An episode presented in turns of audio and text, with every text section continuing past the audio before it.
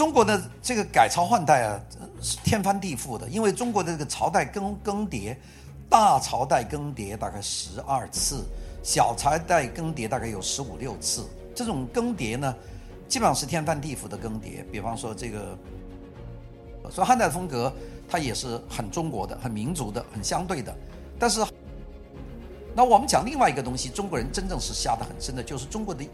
意识形态里面的。这个儒家的东西，这个东西它没有断，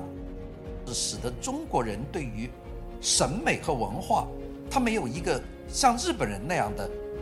五千年一样的标准。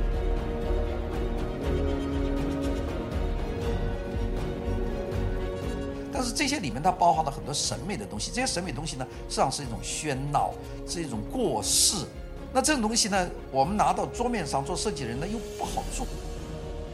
呃，到了他们提倡固有风格二八年、二九年的时候，这个时候中国的固有风格已经断了很长时间，啊，大家都是呃挺混乱的。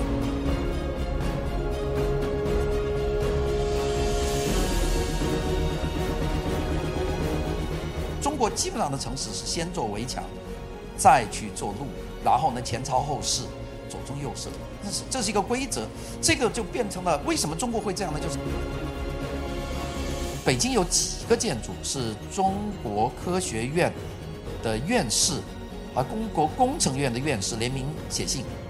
去否定的。那么这部分的事情，近两年来是有所收敛。